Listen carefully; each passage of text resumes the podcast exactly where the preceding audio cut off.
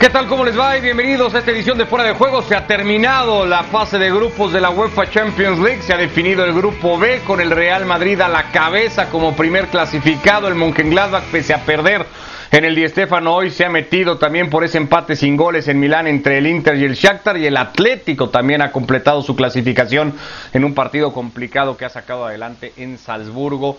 Ya lo iremos platicando todo, además el pase también del Atalanta con Ricky, con Andrés, con Alex Pareja, así se ha terminado ese grupo B. El Real Madrid es primero, por primera ocasión como, con Zidane como técnico, lo resaltaba en la rueda de prensa después del partido el técnico francés, nunca se había clasificado líder de grupo, pese a tener ya tres Champions ganadas, lo hace por primera ocasión y evita con eso un cruce a priori bastante más complicado y de hecho solo le quedan cuatro posibles rivales para el sorteo del próximo lunes. Vamos ya con el partido, Ricky, con el muy buen partido, sobrio partido de mucha personalidad, sobre todo que ha jugado hoy el Real Madrid.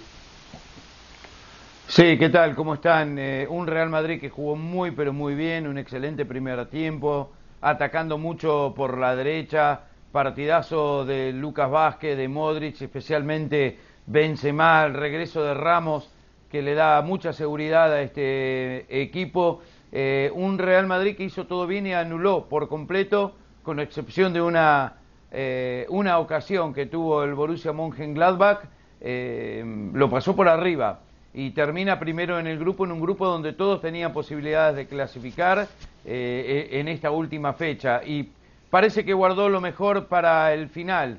Ya viene de esa victoria contra el Sevilla eh, jugando mucho mejor hoy que ese partido que la verdad que desentonó el Borussia Mönchengladbach, decepcionó un poco esperando más del equipo alemán, pero nunca reaccionó, no lo dejó el Real Madrid, que por donde lo mire estuvo un partidazo, con excepción de Vinicius, que da la impresión que no encaja en este equipo, que no se entiende con, con Benzema, pero que al margen de todo eso, inclusive Rodrigo, cumpliendo una función de ataque y defensa y desbordando, metió un centro precioso, con dos goles de Benzema que podría haber hecho más. Muy bien Zinedine Zidane y muy bien el Real Madrid. Al margen de los dos goles, el dominio de partido y las ocasiones más claras, Alex, fueron siempre para el Real Madrid, que hace figura inclusive a Sommer, que termina tapando dos o tres muy buenas. Es cierto, esa pudo haber sido la que dice Ricky, el empate para el Mönchengladbach, pero de ahí en más es que el Madrid controla a placer el partido desde que se empieza a jugar en el Di Stéfano. ¿Qué tal? ¿Cómo estáis? Un abrazo para todos. Sí, yo tuve la, sensación durante la primera parte, estaba pensando, bueno, a ver si no sucede, eh, ojalá que no por el bien del Real Madrid, que a ver si no le sucede lo mismo que le pasó eh, en Kiev ante el Shakhtar. Una buena primera parte en la que presiona arriba, en la que le quita la pelota al rival, etcétera, etcétera, pero la diferencia entre el día del Shakhtar y el día del Mönchengladbach fue la efectividad. Yo creo que Enrique ha hecho un resumen prácticamente perfecto del, partido. La banda derecha del, del Real Madrid o el sector derecho del Real Madrid, mejor dicho, eh, domina por completo al, al Mönchengladbach con un Lucas Vázquez espectacular de lateral derecho y hay que darle el mérito a Zidane de haberlo mantenido en la, en la posición. La elección de Rodrigo a pierna natural para tener centros y para tener desborde por fuera, que era algo que no tenía, y por ahí también se arrimaba Luka Modric. En ese triángulo destrozaron al, al Mönchengladbach y luego la segunda parte el equipo se mantiene en el tono físico, le arrebata el balón de nuevo al, al Mönchengladbach, se lo esconde. Eh, es un partido muy, pero que muy completo en el que, como decía Ricky, solo tuvo esa oportunidad del Mönchengladbach de plea en la que la pica por encima de, de Courtois con un Sergio Ramos que le venía encimando en una corrección también espectacular. Son sensaciones de autoridad, de dominio. Y otra vez volvemos a lo mismo de siempre, eh, amigos. El Real Madrid tiene el síndrome del estudiante perezoso, el que solo se pone a estudiar cuando faltan tres horas antes de un examen y cuando le va a continuar en la carrera, cuando le va a continuar en la universidad. Pese a todo, el Madrid, como buen superdotado, como buen estudiante perezoso, cuando llega el momento de sacar esos exámenes, los tira adelante. Y es que es la cuarta vez en la temporada de apenas 17 partidos, que no son muchos, Andrés, en donde el Madrid llegaba con esta sensación de tener el agua al cuello, como le pasó en Camp Nou, como le pasó en el doble duelo contra el Inter, como le pasó el fin de semana ante el Sevilla, y en todas ha salido avante y en todas además con muy buenas sensaciones y, también acompañado de buen juego. Hoy tal vez el mejor de todos estos escenarios. Sí, ¿qué tal? ¿Cómo le va? Un saludo para todos. Yo creo que hay una relación muy fuerte de entendimiento entre Zidane y el plantel y, un grupo principalmente del plantel. Hay una parte de este plantel que le responde a Zidane, que saben que en estas finales como dice Alex, se ponen las pilas y la sacan adelante. Y sabe Zidane también que cuando llegan estos partidos no tiene que inventar nada, no tiene que tratar nada distinto, le tiene que dar confianza a los que siempre lo sacan adelante y ya sabemos quiénes son. Courtois en el arco, eh, Barani y Sergio Ramos en la defensa. Si hubiera estado mejor Carvajal, me parece que hubiera jugado Carvajal hoy como, como titular. Creo que ya se dio cuenta Zidane que no puede confiar ni, ni en Marcelo ni en, ni en Isco para estos partidos grandes, pero la mitad de cancha la de siempre, la de Casemiro, Kroos y, y Modric. Hoy Modric ha jugado un partido sensacional y cuando Modric controla el partido, el Real Madrid está bien y Benzema y después ponele dos que quieras al costado. Hoy Vinicius mal y, Rodrigo bien por el otro lado. A veces puede ser Asensio, a veces puede ser Lucas más adelantado. Eh, tiene alternativas para, jugar en esos lugares, en esos puestos. Eh, Hazard cuando ha estado bien. Pero hay una base que le responde a Zinedine Zidane. Y Zidane sabe que no tiene que inventar absolutamente nada. Que cuando llega el partido difícil, bravo, aquel que lo pone en una situación incómoda, a esa base es a la que le tiene que dar confianza y eso, esa base lo ha sacado adelante. Y eso es lo que hizo en el día de hoy. Eh, Zidane confió en su grupo de jugadores, aquellos por los cuales Zidane ha sacado pecho también internamente en el club, y ese grupo de jugadores le respondieron en la cancha. Y es una fórmula que le funciona muy bien al Real Madrid. Dicho esto, y coincidiendo con todo el análisis que hizo Ricky y Alex, a mí me queda debiendo el Mönchengladbach, porque yo pensé que hoy había ánimo de final porque el Mönchengladbach había mostrado buen fútbol en los cinco partidos anteriores, porque Mönchengladbach llegó a esta fecha con menos puntos de los que había merecido, porque futbolísticamente tenía sensaciones realmente buenas. Y después te puede ganar el Real Madrid, pero no puedes pasar 60 minutos del partido sin meter la cabeza en el partido, sin meter ganas, sin, si no lo podés desde lo táctico y deja la vida en la cancha. Y yo no le vi eso al Mönchengladbach. Hoy seguramente el Madrid tiene parte de responsabilidad, pero a mí me quedó debiendo el equipo alemán por ser muy poco alemán hoy. Queda la frase de Benzema también después del partido como para resumir esto que se viene diciendo. Se nota cuando queremos. Ahí somos un equipo que presiona alto, que hace goles y que no recibe, no los encaja, decía el francés, pero esa frase de se nota cuando queremos dice mucho de un grupo de futbolistas que parece a veces, Ricky, no sé si estar por encima del técnico, pero que sí termina siendo el, que decide cómo le va al equipo, si el grupo está bien, si los futbolistas están eh, físicamente sanos, a tope, metidos en el partido, el resultado suele ser bueno. Si no es así, por más que pueda intentar hacer cosas dan, al Madrid le suele ir mal.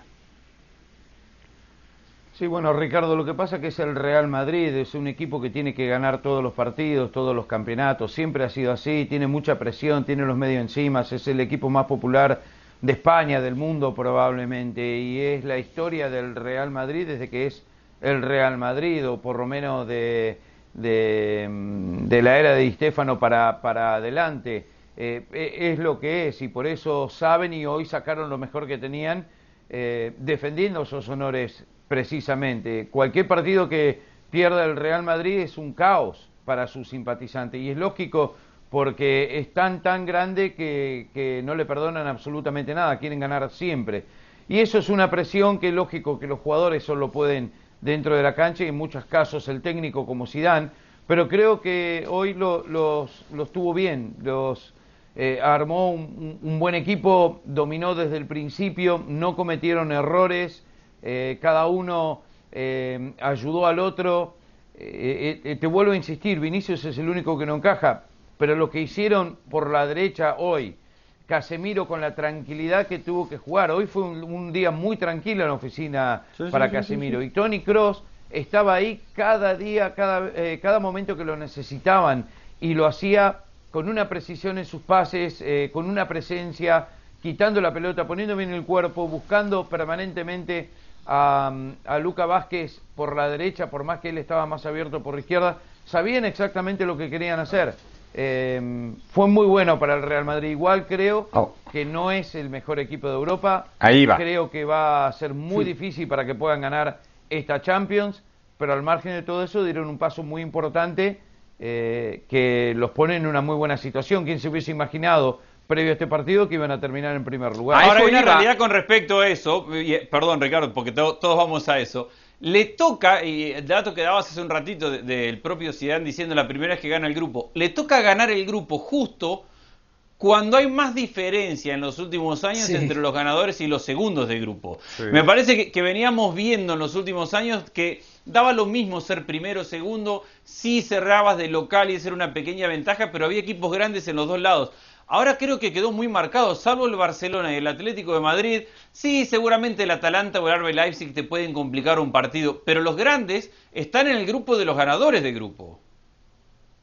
Sí, sí, total, y eso hace que, y además le reduce opciones al Madrid porque le sacas a su rival de grupo que fue el Gladbach, le sacas a los tres equipos españoles clasificados segundo de grupo y te encuentras con que tiene cuatro opciones que cualquiera en el papel, Alex, le debería de representar una sonrisa en el hipotético sorteo del lunes al Real Madrid. Es decir, en teoría el Madrid va a salir gran favorito sobre cualquiera de los cuatro posibles rivales. Porto, Atalanta, Leipzig. Eh, no, no van a ser en el papel equipos que deberían de asustar, insisto, al Real Madrid.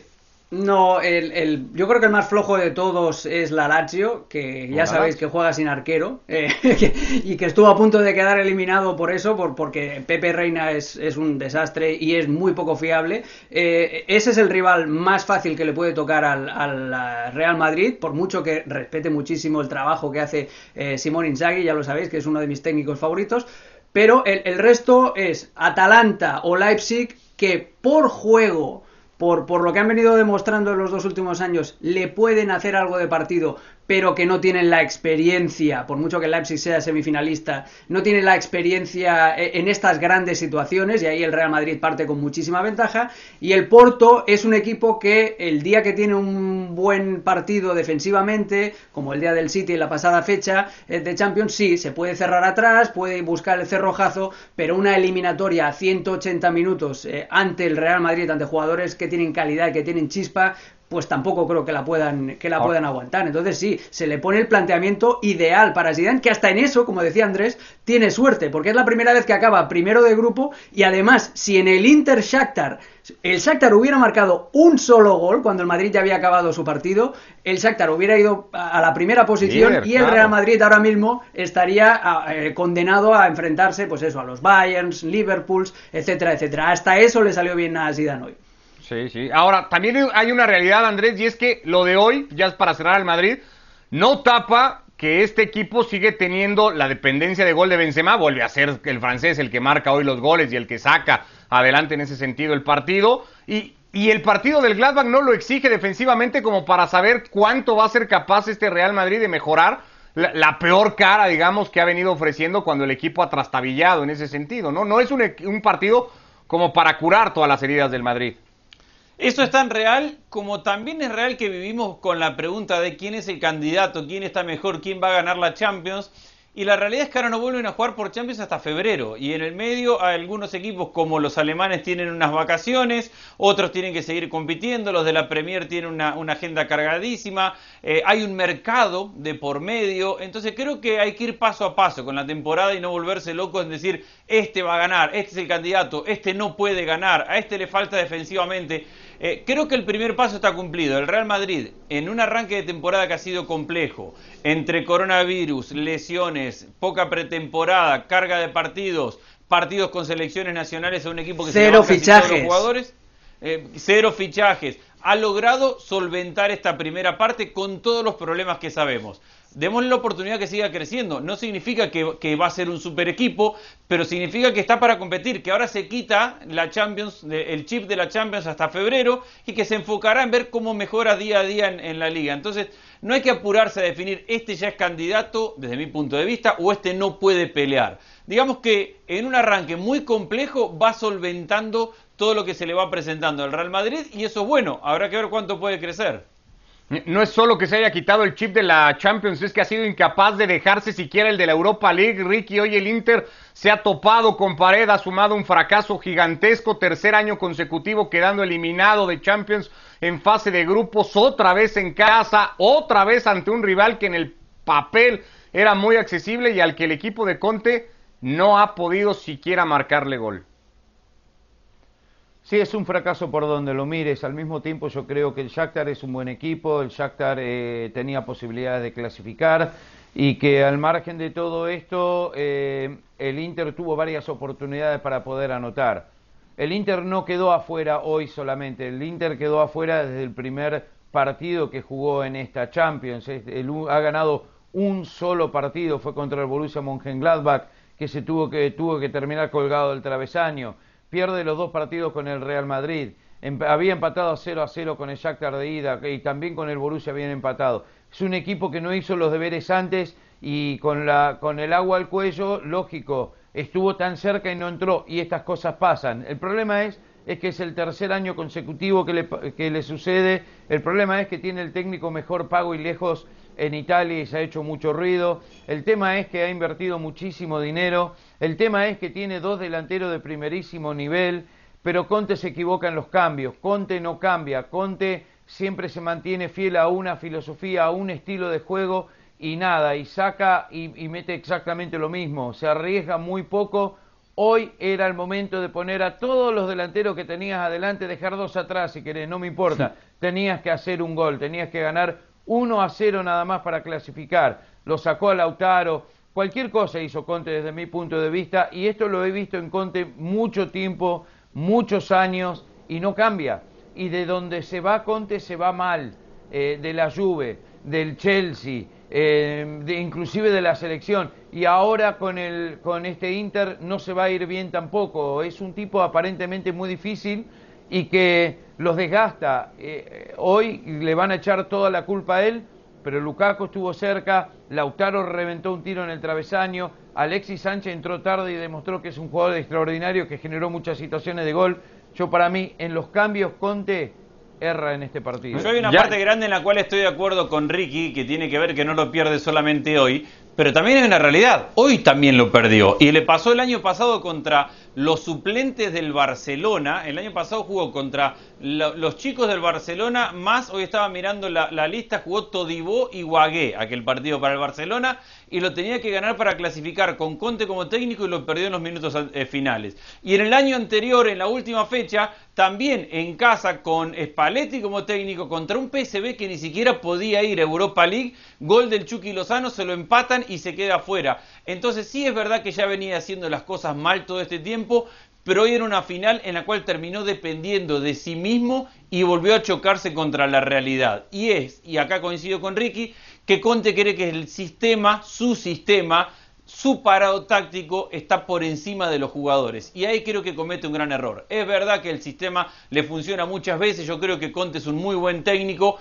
pero que no tiene plan B, que no tiene flexibilización, que no tiene flexibilidad, que no tiene forma de cambiar un partido que no sea por el mismo puesto un jugador con otras características. Y ahí se termina equivocando y se termina condenando. Después también hay una cuestión de suerte. Y, hoy ha tenido mala suerte el, Inter por lo que decía Ricky, el tiro en el travesaño arrancando el partido, porque en el final hay un cabezazo que iba a gol de Alexis Sánchez y le pega a Lukaku que está en posición adelantada. Entonces hay un poco de mala suerte. Pero bueno, la mala suerte te la buscas también y ahí está lo que decía Ricky cuando no hiciste la tarea antes. Pero hoy tuvo una final, dependió de sí mismo y fracasó. ¿Es el más malo de la película Antonio Conte hoy, Alex?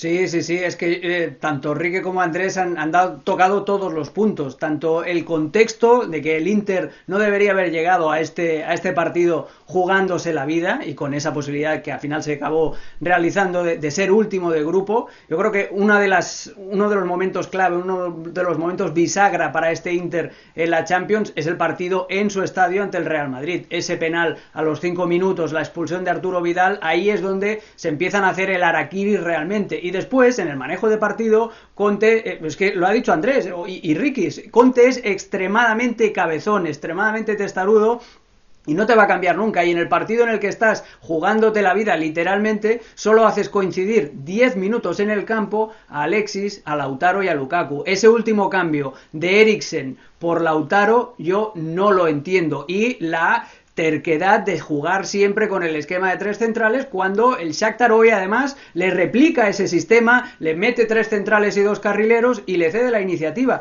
Eh, necesita un plan B y, y otra ya la última, la de la suerte. Sí, ha tenido la mala suerte de que pega el balón en el larguero, la de Lukaku, pero también a veces para aprovechar o para buscar la buena suerte necesitas algo de calma, necesitas tranquilidad cuando te estás jugando la vida. Y eso es imposible cuando tienes a un entrenador que lo único que hace es hacer es ladrar desde el área técnica y poner a todos sus jugadores al borde de la histeria. Eso, para mantener la tensión competitiva un fin de semana de febrero ante el Cagliari, está muy bien. Cuando tienes que mm, cuando tus jugadores necesitan tranquilidad para hacer su trabajo en un escenario de vida o muerte, pues al final te estás pegando un tiro en el pie.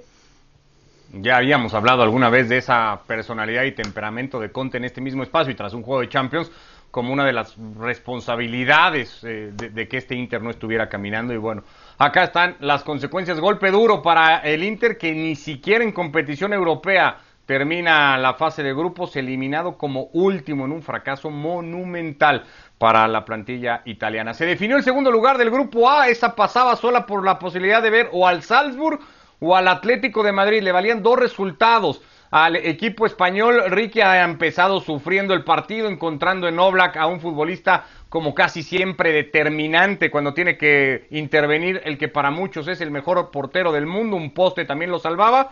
Y luego la pelota parada, tan aliada del Atlético, pero que había estado tan alejada de ellos últimamente, termina por empezar a resolver el partido. Sí, este Atlético de Madrid siempre supo sufrir, pero está sufriendo distinto ahora. Es que la defensa eh, parece un colador con lo que era ah, años atrás. Y, no porque le hagan tantos goles, sino por la cantidad de situaciones que le generan y la cantidad de intervenciones de Oblak y que no da garantía de seguridad como daba en el pasado. Antes era imposible llegar al área eh, del Atlético de Madrid. Ahora lo hacen con mucha más facilidad pero tiene un buen equipo y tiene buenos jugadores. Un gol de pelota parada, un gol de contra, hace que este equipo, teniendo mucho menos la pelota y pateando menos, le gana 2 a 0 a un Salburgo que no pudo definir, no supo definir nada más. Cualquier otro equipo con mejores delanteros eh, eh, o con, más llegada eh, la hubiese, se lo hubiese visto muy mal.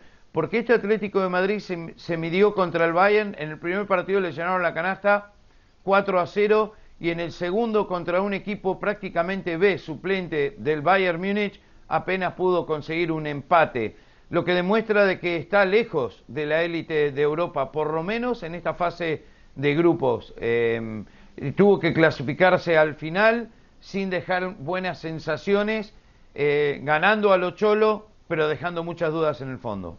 Decía Simeone después del partido, algunos lo considerarán normal la clasificación que hemos tenido. Para mí es un logro mayúsculo. No sé si asociado a esto, Andrés, que dice Ricky, de, un plantel que es distinto, que no sé si está como estuvo en años anteriores, pero que se vuelve a clasificar y que será seguramente indeseable en el mejor sentido de la palabra para cualquiera de los que forme parte de ese bombo 1. Sí, yo coincido bastante con el análisis de Ricky y lo que dice Simeone tiene que ver directamente con tratar de darle una palmada en la espalda a sus jugadores que han logrado clasificar y levantar un equipo que al final de cuentas está primero en la liga, clasifica en la Champions. Esto que decíamos del Real Madrid, ir llevando adelante los objetivos con una temporada tan compleja, el Atlético de Madrid lo está haciendo. Dicho esto, coincido con que nosotros estamos acostumbrados a un Atlético de Madrid que dominaba los partidos sin tener la pelota y donde disfrutaba de defender. Uno veía a Godín, a Jiménez por muchos años disfrutar de, defender, de darle la pelota al rival y de que no le paten al arco, y de que no le llegaban más que al área grande y no podían entrarle y sabía el Atlético de Madrid que en alguna contra o en alguna pelota parada lo iba a ganar. Hoy se queda con lo más importante que es el resultado porque esto de, la temporada y el arranque complejo es real para todos los equipos y el Cholo y su equipo llevan los, repito, los objetivos bien adelantados. Pero hoy ni disfruta de defender, sufre cuando no tiene la pelota y no tiene el control cuando no está en posesión. Y creo que ahí están las grandes diferencias. No ha sido un equipo hoy que domine el partido desde la tenencia o desde ir a buscarlo y no ha sido un partido que un, un equipo que haya dominado el partido defendiendo sin posesión. Antes disfrutaba, ahora no disfruta de defender y le generan situaciones tiene mucho espacio para mejorar el Cholo en ese aspecto y se tiene que definir como equipo. ¿Qué va a ser? ¿El Cholo de siempre, defensivo y a contragolpear? ¿O va a ser el equipo que va a ir a buscar más adelante y se cree más protagonista? Es que no sé si estamos, Alex, ante un Atlético medio bipolar, ¿no? El que vemos en liga, que parece reconvertido, relanzado, capaz de animarse a ir a buscar un partido y a, tener más la pelota y a proponer el, juego, o este de Champions que de repente se topa con esto de meterse atrás, de decir defiendo y que y se trata de que no me hagan el gol y ya está. Bueno, primero también hay que tener en cuenta que ninguno de los grandes de Europa está dominando en su liga y en la Champions. Incluso el Bayern de Múnich eh, está a un punto, está solo a un punto por encima del, Leipzig y del Leverkusen. ¿eh? Tampoco es que vaya dominando la Bundesliga con autoridad. Eh, en ese contexto, yo estoy totalmente de acuerdo con lo que han dicho Ricky y Andrés. El, Atlético de Madrid no no tiene ese espíritu, y que no se me malinterprete, el espíritu masoquista que decía Andrés, de defender y de disfrutar defendiendo y de disfrutar sufriendo. El cambio de sistema, eh, la adopción de los tres centrales y Ferreira Carrasco sobre todo como carrilero por izquierda, pues hace que los automatismos defensivos que antes los hacían prácticamente automáticos como el respirar, el Atlético de Madrid cuando hacía el 4-4-2, pues ahora todavía hace falta ajustarse un poco, eso también. Y luego eh, el rival también juega y el, y el Salzburg hoy como todos los equipos de la factoría RB, eh, hoy abusó del, juego, no abusó, hizo mucho daño al Atlético de Madrid con el juego directo, segundas jugadas, ataques rápidos, eh, aguijonazos. Eh, es un equipo muy incómodo el Salzburg que también puso en algún predicamento al Bayern de Múnich en el primero de los enfrentamientos. Es decir, Sí, le costó porque el rival no era cojo precisamente, pero hoy, sufriendo más de la cuenta, recupera ciertos elementos eh, vintage, como esa eficacia a balón parado que hacía un montón de tiempo que no lo veíamos, y después el contragolpe. Y déjame que te destaque a dos, Llorente, que sigue siendo, con un, sigue siendo un futbolista maravilloso, con esas conducciones, con esa potencia en el centro de la cancha, y otro de los héroes anónimos de este Atlético de Madrid, Angelito Correa, que hoy salió en la segunda parte por un Luis Suárez que está muy, pero que muy lejos de un buen estado de forma físico, y hace la jugada del segundo gol. El Atlético de Madrid tiene muchos más eh, futbolistas ahora que pueden ayudar más allá de, de un once inicial y dos recambios. No sé no se fue contento, por cierto, Luis Suárez cuando fue sustituido del partido. Bueno, el otro equipo que clasificó, el cuarto, el que completa a los eh, conjuntos de los eh, octavos de final. Fue el Atalanta, curiosamente el primero en conseguir en la jornada de hoy su boleto, lo hacía en el campo del Ajax, en donde el equipo holandés ha vivido una especie de déjà vu, ya caía en esta misma instancia como local en la última fase de grupos de la temporada pasada ante el Valencia 1 a 0, ese mismo marcador lo margina ahora y lo lleva a jugar otra vez la Europa League. Ha aparecido el bus del Atalanta, Andrés, para todavía tirar del carro y seguir con algo de gasolina en Europa. Y aquellos que se bajaron que ahora no vengan con intención de subirse porque no les dejamos el lugar, no se los guardamos. Eh, Atalanta ha sido fiel a lo que ha hecho con Gasperini en los últimos años con estos mismos jugadores. Ha sido un equipo que con el empate le bastaba, pero lo fue a buscar porque no sabe jugar otra cosa. En la parte final del partido, en vez de cerrarlo, iba y atacaba y generaba muchas situaciones, pero mientras no marcaba, se exponía y tuvo que necesitar de Golini en una gran actuación, en un par de, de atajadas como para que lo sostenga en el partido porque eso es el Atalanta, un equipo de recursos limitados, pero valiente, de marcar uno a uno en todo el campo, de ir a presionar arriba, de generar muchas situaciones. Papu jugó un buen partido, me encantó Dubán Zapata, salió muerto, cansado, por él termina siendo el cambio que termina marcando la, diferencia eh, con el gol que, que, convierte Atalanta para ganar 1 a 0. Fiel a lo que es Muriel, fiel a lo que es, a ir, a atacar, a asumir riesgos, a pegar y recibir y a tratar de pegar más fuerte que el rival y en eso ha ganado su clasificación. Veíamos acomodados a los equipos, cómo estarán repartidos en los bombos del próximo lunes. Generalmente, Ricky, siempre hacemos un ejercicio de pensar en qué choque podría ser de lo más atractivo para la fase de octavos de final. ¿Ves alguno? ¿Ves esa posibilidad de que el sorteo nos deje un duelo de octavos de, así como para emocionarnos muy temprano? No, lo que sí estaba viendo Ricardo cuando mostrabas el primer lugar, el segundo lugar, viendo al Barcelona en el segundo lugar y ver todos los equipos que están en el primero, me da la sensación que no, le, no, puede superar a ninguno. Ricardo. Me parece que el Barcelona no tiene posibilidades con ningún equipo que terminó en primer lugar. Yo estoy deseando Barça-Bayern para una repetición del 2 a 8 porque a doble partido puede ser una carnicería si el Barça no mejora en febrero o Barça, Manchester City, será en febrero. Leo Messi ya podrá anunciar al mundo cuál es su destino. Además, Guardiola vuelve al Camp Nou en un escenario de elecciones. Ese sería también un choque muy interesante. Hombre, que te va el morbo, ¿no? Básicamente, Alex, lo tuyo es... Eh, pues un poco sí, ¿para qué nos vamos a engañar? Sí, sí, sí, ha quedado muy claro. Estamos llegando al final de esta edición de Fuera de Juego. Gracias, Ricky, Andrés, Alex. Abrazo a todos, que les vaya muy bien. Hasta mañana.